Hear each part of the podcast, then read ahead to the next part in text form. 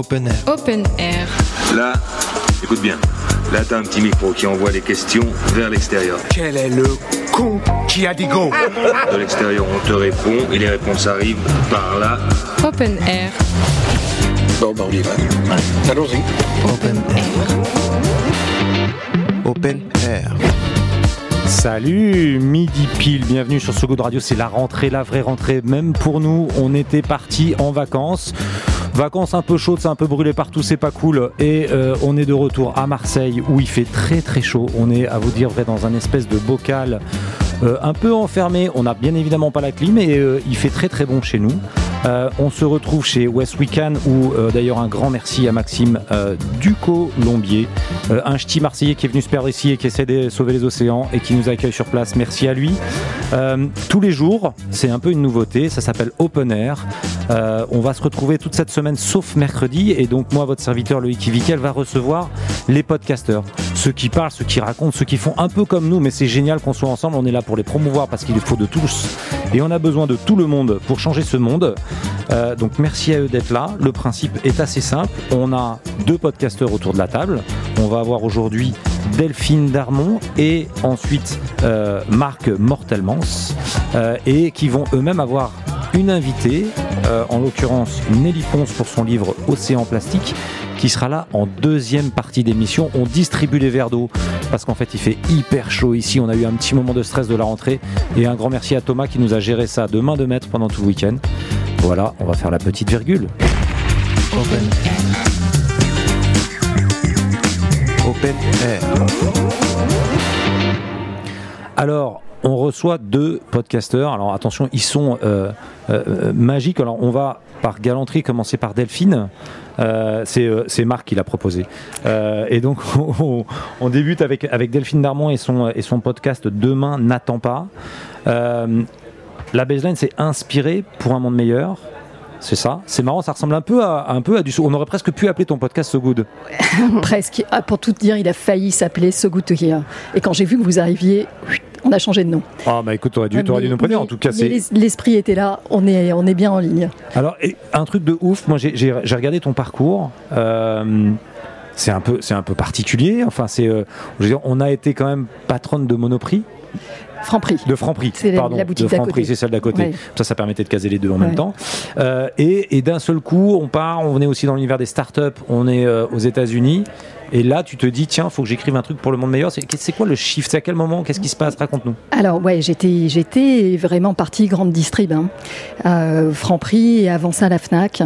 Donc vraiment, tu vois, sans te poser de questions sur l'autoroute. Et puis on est parti aux États-Unis. Ça a été une grande aventure familiale. Et là, euh, gros changement de mindset, création d'une start-up avec du baobab, une boisson au baobab. Et puis je suis rentrée dans un Une univers boisson au baobab. Qui a bu du baobab autour de cette table déjà? Ah punaise, Marc vient Ah, de répondre qu'il avait bu du baobab, ce qui est assez rare, je Le pense. fruit du baobab s'appelle le pain de singe.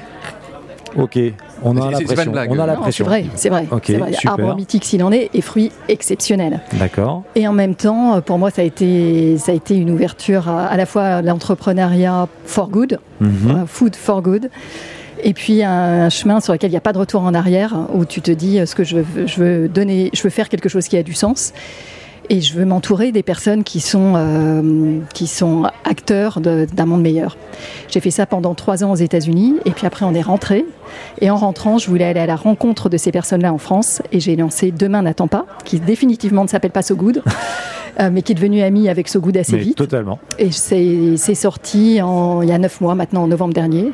J'ai interviewé des acteurs euh, euh, de toute forme d'impact. Donc ça va de l'environnement à la santé, en passant par l'éducation, euh, des sujets plus sociaux. euh, Voilà, fondateurs d'ONG, entreprises à mission, euh, artistes J'ai activistes. j'ai vu que tu étais aussi tout. mentor à Station F sur des, certaines startups. Pas mal de choses sur à côté. d'impact, c'est ça ouais. Start-up d'impact autant que possible Ouais. et d'alimentation à impact, c'est- de transition alimentaire si possible. C'est l'occasion parce que là, on a à peu près un million, entre un million et un million et demi euh, de personnes qui nous écoutent. Oh, j'ai la pression. Voilà, grand moment. Que- que- Petit coup de pub. Qu'est-ce qui est de quoi C'est quoi ton actualité de la rentrée? C'est quoi Comment on peut t'aider Comment on peut s'aider C'est quoi le, le- Alors les mon sujets, actualité de la rentrée, et alors là c'est en scoop parce que c'est pas encore complètement euh, sur des rails, c'est de travailler sur des poissons, sur du poisson sans poisson, à base de spiruline. Waouh. à côté de. On de- connaissait le, de le, Manhattan, le- pas, le- steak, le steak sans, viande, et là on est sur le poisson sans. Ouais, ouais. Ah ouais, chaud. C'est quoi C'est une start-up C'est quoi C'est un start-up. Sur lequel tu te lances à titre personnel ou C'est une start-up que je compte bien accompagner, qui est en cours de lancement et qui, j'espère, va apporter sa petite graine pour participer à. Faut qu'on parle. Alors c'est cool en plus ouais. de faire ça, et Ouais, on est à Marseille, super. donc c'est Ouais. génial. Ouais. Et ben Je suis écoute, super excitée. eh ben, euh, je- nous aussi, tiens-nous au courant. Merci encore d'être là. Euh, Marc, Yves. alors Yves, Marc, Paul, enfin non, parce qu'on a eu une blague sur les prénoms, comme on est tous les deux apparemment très forts sur la mémoire des prénoms, mais il faut savoir qu'on a des badges, donc c'est plutôt assez sympathique pour se rappeler. Euh, Marc, euh, si je te parle de plaque d'égout, euh, pour commencer à dire comment est-ce qu'on on fait un podcast sur les de, de baleines sous gravillon, qui est quand même euh, un gros succès, et, et- et pourquoi on, on parlerait de, de, de plaque d'égout? Alors moi j'adore tout ce que je comprends pas et là tu m'offres une excellente occasion d'adorer.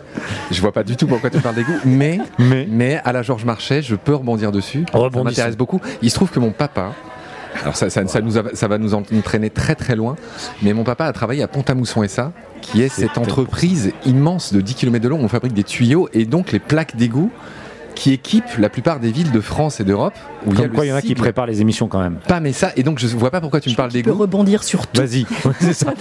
mais voilà. Après le fruit du baobab, on est sur les plaques d'égout. Mais, mais je te demande, je te demande pourquoi du, du coup ce, cette- Bah, c'était, c'était pour se dire, c'était plutôt moi qui me demandais, parce que je pouvais parler de hockey sur glace aussi, mais je me suis dit comment est-ce qu'on en arrive à faire ce, ce podcast que Non, tu fais T'as mis le doigt sur un, sur un petit moment, sur un petit Exactement. endroit où qui. Mais c'est pour lancer, pour se dire à un moment, finalement, c'est quoi Baleine vrai. Parle-nous, fais-nous la promo de cette. euh, Alors, Baleine sous gravillon est né euh, en mai 2021. Euh, il est, c'est un, c'est un bébé, si j'ose dire, du confinement. 2020. Euh, comment 2020. Premier de, de confinement, 2020, oui, merci, Ouais. oui, c'est vrai, merci de me Il y en a corriger, qui suivent, merci Nelly. Merci. Euh, oui, voilà, donc euh, j'ai lancé ça pendant le confinement. Je pense qu'il y a pas mal de podcasts qui sont nés, hein, des vocations qui se sont créées euh, pendant ce confinement. Enfin bref, So Good est né pendant ce confinement aussi, d'ailleurs, Ah, pour information. Ouais, en plein milieu du, du truc qu'on n'a pas fait exprès. De malheur, D'ailleurs, ouais. fait quoi que ce soit exprès. C'est vrai. Ouais.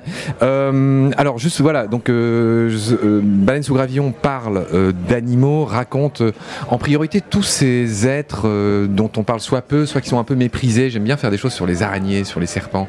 Alors de temps en temps, je paye mon écho un peu au, je ne sais pas comment dire, on n'attrape pas les mouches avec du vinaigre, comme tu le sais Loïc. Et donc j'invite des gens comme François Sarano pour parler des cachalots, etc. Ou des gens comme Nelly pour parler du plastique. Toi tu es l'exemple type Nelly des gens que que- qu'on aime inviter, mais sur des sujets qui plombent. On va voir ça dans un instant. Et, En euh, même temps, chez So Good, on essaie de voir le monde meilleur, les solution makers, les gens vrai. qui amènent des c'est solutions. vrai, c'est Et, vrai. et- et je pense que, mais il y a, la- enfin moi pour en avoir écouté un ou deux ou parcouru un ou deux, il y a des gens qui effectivement, au-delà du fait qu'il y a une situation grave, et effectivement euh, Oui. euh, c'est la c'est la réalité, mais il y a des gens qui travaillent pour justement euh, protéger ça et t'en parles. Non, non, mais tu, tu- tu as très raison, euh, Loïc. Euh, Enfin, moi, j'ai invité par exemple Laure Noala, qui, qui est euh, Bridget Kyoto, euh, qui aura toute sa place ici. D'ailleurs, j'espère qu'elle va passer. Ben, c'est la grande copine de, de- de ton copain Cyril Dion, d'ailleurs. hein. Ils, ont réalisé, des, ils, ils ont réalisé des docs ensemble après-demain récemment avec Cyril. Enfin bref, tout ça pour dire que euh, Laure, je me souviens, je l'avais reprise dans l'émission où je l'ai invitée euh, chez moi. Parce qu'elle était très pessimiste, elle est très collapso, euh, Laure. Et donc, Il en faut des fois. j'ai été un peu comme Pour toi, Loïc, rendre, tu vois, voilà. je, sans te connaître. euh, je, lui- je lui ai dit, mais comment tu veux entraîner des gens avec toi si, si, si, tout est déjà C'est de là qu'est né So Good aussi d'ailleurs et de et vos podcasts finalement. C'est qu'à un moment on s'est dit euh, effectivement les trains qui arrivent pas à l'heure, vaut mieux qu'on Oui. essaie de se Voilà. concentrer là-dessus. Et donc c'est quoi ton actualité de la rentrée? Alors, mon actu de la rentrée, c'est que je lance trois petits frères euh, aux côtés de Baleine sous Gravillon. Excellent. Je fais un bourreau de travail, un staccano du podcast. Et euh, donc, je lance euh, Combat, qui invite justement les défenseurs de la nature. D'accord. Donc là, mon premier invité, c'était Roger Lahana, qui est le fondateur de No Corrida. euh, qui peut paraître anecdotique, mais qui ne l'est pas, parce que la corrida, c'est juste poser en spectacle la torture d'un animal. Et ça, aujourd'hui, ça paraît inconcevable. Et donc voilà, ce sont des gens qui se battent pour abolir la corrida. Et mon deuxième invité sera Christine Grandjean, la fondatrice de Cétacés, qui essaye, pareil, de libérer tous les cétacés de tous ces delphinariums où ils sont des pompes afriques euh, dans des petits bassins chlorés, comme tu le sais. Voilà, et donc euh, les deux autres que je lance, c'est euh, Nomen, qui raconte l'étymologie, parce que je suis un fan d'étymologie, comme tu, comme tu le constateras peut-être, euh, qui raconte les noms d'animaux et d'arbres. Donc d'où vient même un nom aussi bête que renard a une histoire absolument fantastique. Le renard devrait, Excellent. le, le renard devrait, devrait s'appeler Goupil, toujours aujourd'hui en France. Il s'appelle renard grâce au succès du roman de renard euh, au Moyen Âge qui a fait que euh, il a eu ce succès. Et mon dernier podcast, je fais vite, c'est Petit Poisson deviendra podcast, où avec un complice très connu, Bill François, l'auteur de l'éloquence de la sardine et le grand gagnant du grand oral de, de France 2 en 2019, on lance euh, Petit, euh, Petit Poisson deviendra podcast, où on raconte les poissons, les créatures de l'eau, des océans, euh, aquatiques en général. Excellent. Pardonne-moi, long. Mais je t'en prie, non, non, mais bah, parce qu'il y a grosse actualité surtout, et donc tu as bossé toutes les vacances en fait. c'est, voilà. mais comme un âne. mais comme un âne. Ce qui est le cas de le dire. Un âne euh, hein, au Congrès mondial de la nature, c'est pas mal. Pour faire la transition, euh, on, on a un petit jingle que vous allez adorer et que vous allez regarder, puisque Open Air, pour information, c'est ici, aujourd'hui, au Congrès mondial de la nature, sur une idée au départ de Alice Pouillet chez nous, qui s'est dit, mais et si on invitait tous ces podcasteurs qui sont extraordinaires à parler? Et c'est une superbe initiative et on va continuer à le faire au-delà du Congrès mondial de la nature. Donc vous êtes podcasteur, vous parlez d'un monde meilleur, vous avez envie, et ben vous serez invité avec grand plaisir chez nous. Open Air. Open Air. La deuxième partie, c'est là, nous, on se tait, on laisse les podcasteurs avec leur invité, une invitée exceptionnelle, euh, parce que euh, elle est chez, euh, chez Sud, euh, me semble-t-il, en termes d'éditeur. Acte Sud, oui. Acte Sud. Euh, et, euh, et elle a sorti un livre qui s'appelle Océan Plastique, dont nous allons parler, parce qu'en plus aujourd'hui c'est une journée euh, un peu spéciale, puisqu'on parle beaucoup chez West Weekend, euh, justement de l'enjeu du plastique et des océans. Et à Marseille, c'est encore plus important. Donc la parole à Delphine et à Marc pour torturer Nelly. Tu as 15 minutes. Nelly, je te promets, je vais pas te torturer. Je vais commencer par te poser des questions assez générales, mais pour qu'on soit tous bien au fait de ce qui se passe dans l'océan. Est-ce que tu peux nous rappeler le rôle de l'océan, tu vois, en termes de le rôle sur évidemment euh, le réchauffement climatique euh, et son rôle fondamental de- sur dans l'environnement? Mais en fait, il peut tenir en une phrase, mais je développerai. La première phrase, c'est qu'on lui doit tout simplement notre survie. Pourquoi? Parce que l'océan, c'est toute l'eau. Toute l'eau de la Terre provient de là. Le cycle de l'eau démarre au-dessus de l'océan, quand même, il faut le savoir.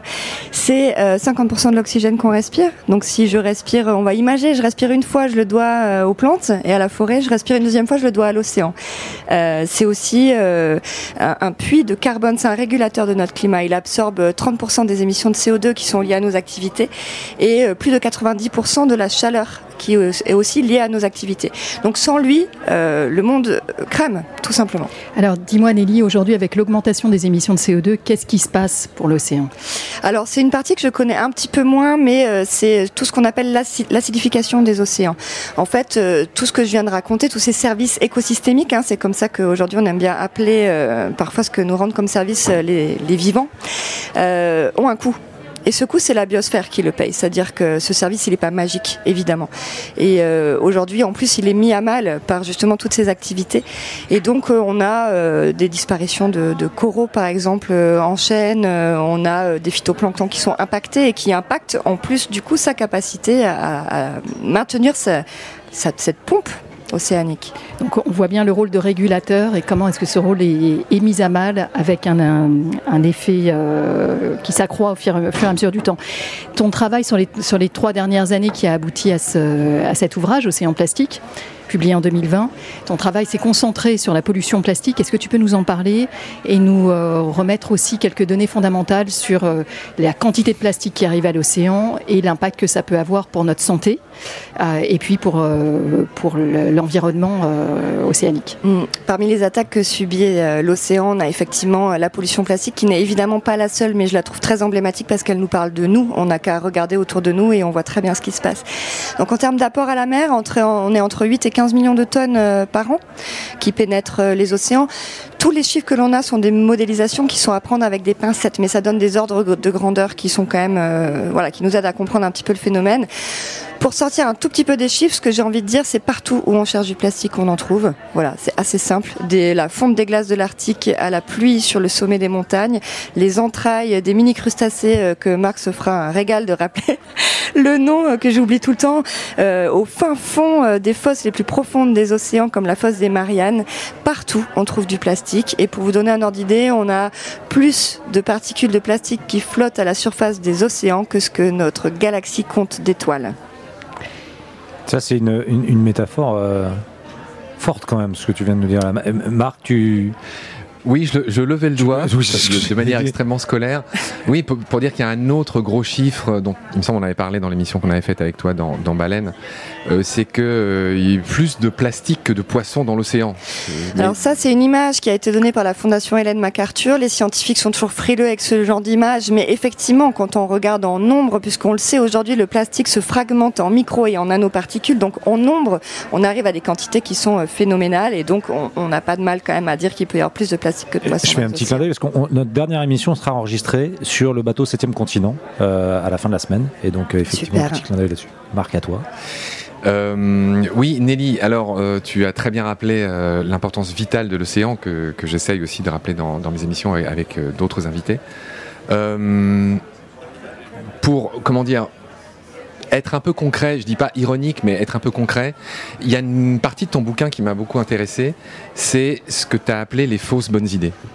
Et, et c'est pas pour être euh, irrévérencieux que je, te, demande ça. Il se trouve qu'à côté de nous, il y a des gens, par exemple, de Sea Cleaners, etc. Et c'est pas pour être irrévérencieux, mais il y a eu beaucoup de, de mauvaises idées très médiatisées, et je voudrais que tu nous les rappelles, si tu veux bien. Alors, euh, je ne souhaite pas être moralisatrice au même titre que tu ne souhaites pas être euh, irrévérencieux, mais effectivement, mon idée de départ, c'était un peu un road trip des solutions autour de la pollution plastique.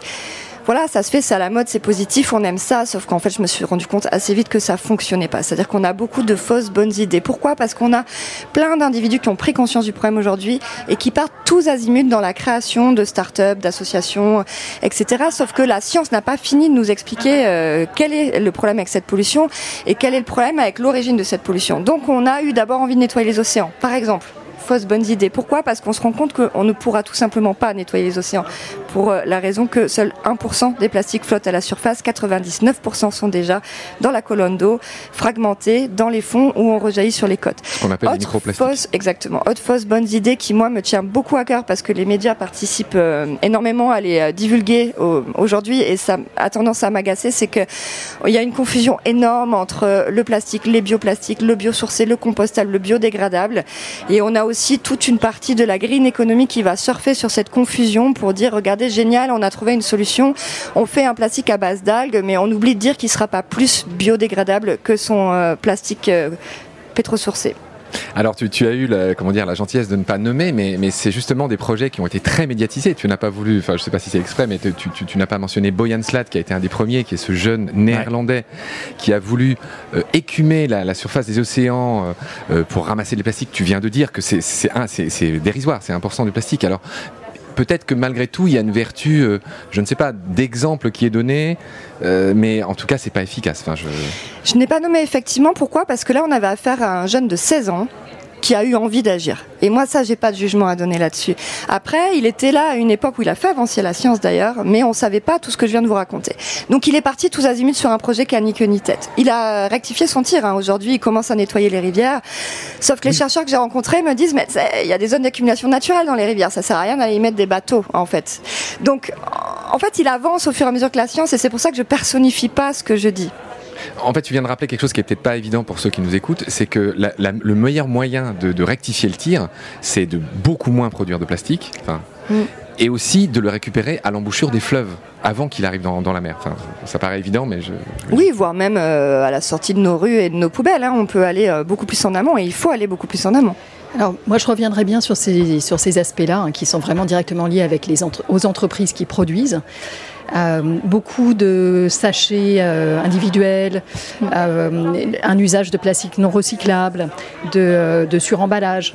Qu'est-ce qui est fait aujourd'hui d'un point de vue réglementaire, d'un point de vue lobbying, pour réduire cette, cette production de plastique en amont? Alors, en France, on n'est pas si mal lotis et en Europe, on est quand même parmi ceux qui faisons le plus, même si c'est évidemment toujours pas suffisant, mais on a des lois qui commencent à arriver hein, sur les plastiques à usage unique. Les pailles, par exemple, sont interdites depuis le 1er janvier dernier. Moi, perso, on m'en sert de partout, hein, dans les cafés, je sais pas vous. Euh, les assiettes euh, en plastique, les couverts, etc., pour les pique-niques sont interdits. Bon, ils ont simplement écrit réutilisables sur les paquets. On les trouve toujours dans les supermarchés. Donc les ONG n'ont de cesse de se battre, de continuer à se battre. Pourquoi? Parce que parfois, la réglementation ne suffit pas. On est face à des problèmes systémiques qu'on aborde avec des solutions linéaires. Et, euh, et tant qu'on n'arrive pas à aller sur des visions systémiques des solutions, je pense qu'on n'ira pas loin. Moi, j'ai envie de, dire aussi que, que ça passe avant tout par, par chacun de nous.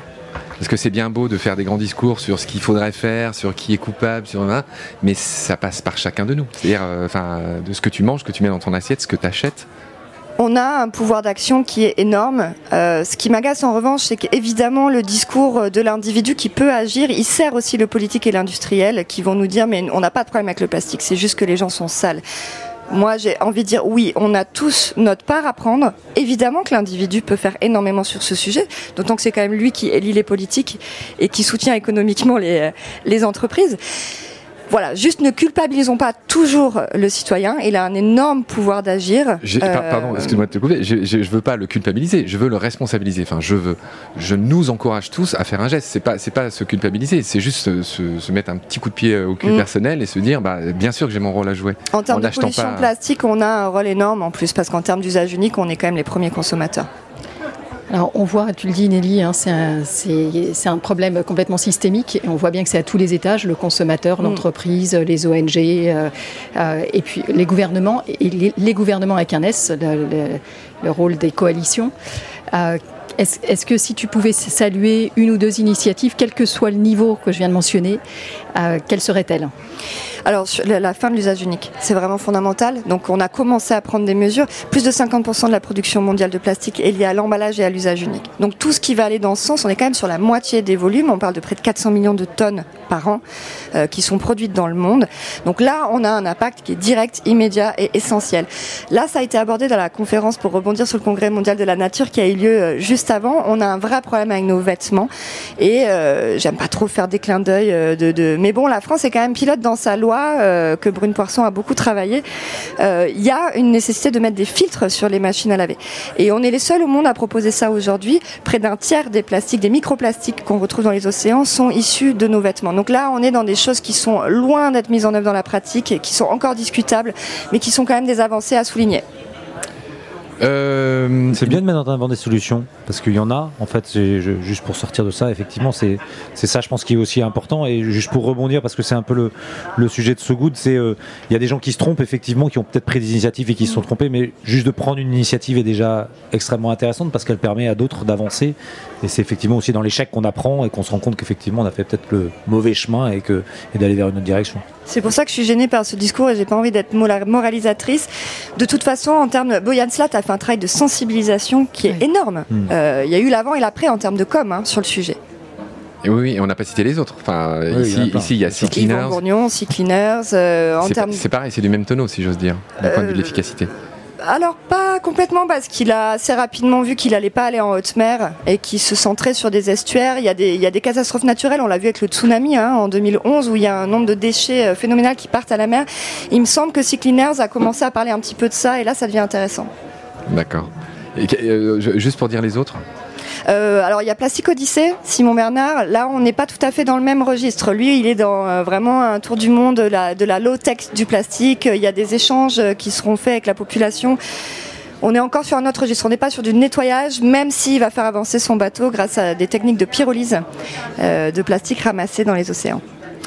Alors je vais poser ma dernière question irrévérencieuse. Euh, on, est au congrès mon- mondial de l'UICN, donc euh, entre guillemets de la biodiversité à Marseille. C'est très bien, c'est vraiment une grand-messe. Euh, tout simplement. Et qu'est-ce que tu penses de ce genre d'initiative? Tu me fais un grand sourire, c'est dommage, les auditeurs, ils ne te voient pas. Je pense que ça fait 40 ans qu'on fait des grands-messes, 40 ans qu'on sait tout et que ça avance pas assez, pas assez vite. Je pense aussi, et là je titille à nouveau les journalistes, que ça fait 40 ans qu'on dit que c'est des grands-messes et que ça sert à rien. Moi je crois qu'encore une fois la réalité elle est entre les deux. C'est-à-dire que si on regarde les avancées politiques, non, clairement, on n'y est pas. Euh, on est dans de la com pure, on se place. Non, je termine Marc. Et Je ne fais que lever le doigt. par contre, ce que je peux témoigner, c'est qu'on a un rassemblement de la société civile. C'est la première fois que euh, le Congrès mondial de la nature est ouvert au grand public. Je peux témoigner que dans euh, les réseaux, tout le monde se réunit, se rassemble. Il y a des projets qui naissent, il y a des échanges de fonds qui se font. On a vu avec le Covid, on a besoin d'être les uns avec les autres. Et je pense que ces lieux sont quand même importants pour ça. Parce que moi, je, vois plein de gens avec des, t-shirts euh, Sea Shepherd que j'ai aussi invité dans, dans l'émission. Et, c'est vrai, il y, a des gens qui ont vraiment fait avancer euh, la cause, je dirais. Sea Shepherd fait partie de ces gens-là. Le, sanctuaire dans l'Antarctique de, baleiniers, on leur doit quasiment à, leur petite main nue, si mm. j'ose dire. Donc bref, et ces gens-là sont, sont pas ici. Euh, Je peux en citer un autre, Survival International, qui travaille avec les peuples autochtones, fait un, une espèce de contre-congrès parallèle, parce qu'on a un vrai problème avec les réserves naturelles où on exclut l'humain, un humain qui lui n'est absolument pas à l'origine des problématiques environnementales que l'on a aujourd'hui. Et l'autre chose sur laquelle je voulais t'entendre, c'est on a vu Macron venir ouvrir, inaugurer en grande pompe euh, cette grand-messe, pour reprendre l'expression. Et là, c'est pareil, ça m'a fait sourire, pour le dire poliment parce que ce gouvernement, ce président ne font rien euh, pour euh, l'écologie. Euh. Personne n'est dupe de ça. Personne n'est dupe de ça. Ce que j'ai vu en revanche, c'est qu'il est allé justement sur le bateau de 7e continent, qui manque en général cruellement de fonds, et qui a mis à disposition son bateau pour faire avancer la science. Et ceux qui travaillent notamment sur le cycle de l'eau sont sur ce bateau-là. Donc il y a toujours des retombées positives quelque part, mais on est bien d'accord que voilà l'aspect. voilà. Delphine, une dernière question? Une dernière question. Est-ce que, est-ce que quelles sont tes attentes vis-à-vis de la COP qui va suivre? On parle de la COP 15 ou de la COP 26 puisqu'il y en a deux. Hein. La COP 15. On parle de la COP qui sera sur la, biodiversité. Moi, mes attentes, elles sont presque utopistes. En fait, je reviens toujours sur cette histoire du systémique, c'est-à-dire qu'on est toujours en train de poser des rustines sur un système qui est malade. Et il me semble qu'on va jamais assez dans le fond des choses. Et en même temps, toute notre éducation, toute notre culture, toute euh, notre, science est basée sur une manière de raisonner qu'on ne peut pas révolutionner du jour au lendemain. Donc euh, j'ai du mal à répondre à ce genre de questions parce qu'on a vraiment besoin d'un changement profond de regard, de notre manière de nous positionner vis-à-vis de nos institutions et vis-à-vis aussi du vivant en tant qu'espèce? Ça va très loin ces questions-là. Et moi j'attends cette révolution. Et ben voilà, on, va avoir Thomas qui est super content parce qu'on a respecté le timing. Euh, c'était merveilleux. Donc euh, euh, c'est toujours court. On pourrait parler beaucoup plus longtemps parce qu'on voit au moins qu'il y a beaucoup d'initiatives qui sont prises. Et je trouve que c'est ça qui est vachement intéressant. on va y arriver. Moi, je suis convaincu qu'on va y arriver. Je suis un éternel optimiste, mais je suis convaincu qu'on va y arriver parce qu'on va être nombreux, tout comme on est nombreux à, prendre la parole, à faire du bruit sur ces sujets-là. Et, on va continuer. On va pas lâcher. Donc merci mille fois, Néné, de nous avoir là. Marc et Delphine, je pense qu'on va se recroiser à mon avis, d'ici la fin de la semaine. C'est obligé. C'est un grand plaisir. Et au-delà de cette semaine. Donc euh, voilà. Et on me fait signe qu'on va avoir une petite virgule. Open air. Open air.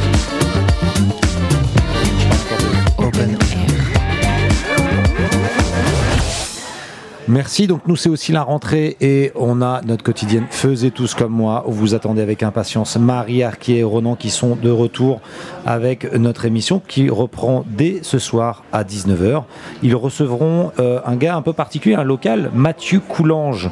Euh, qui est le chef de service de médecine hyperbare, subaquatique et maritime du CHU de Sainte-Marguerite à Marseille. Euh, qui utilise la plongée sous-marine pour soigner les syndromes de stress post-traumatique. Intéressant. Donc faisez tous comme moi, 19h sur ce Good ce soir. Merci encore, c'était un plaisir de reprendre l'antenne avec vous aujourd'hui. Merci à nos amis podcasteurs, merci encore à Nelly. On se retrouve demain. Ne me demandez pas qui sera l'invité, ça sera la surprise parce que j'ai totalement zappé de le noter, mais c'est sûrement quelqu'un de très intéressant, donc à demain et merci encore.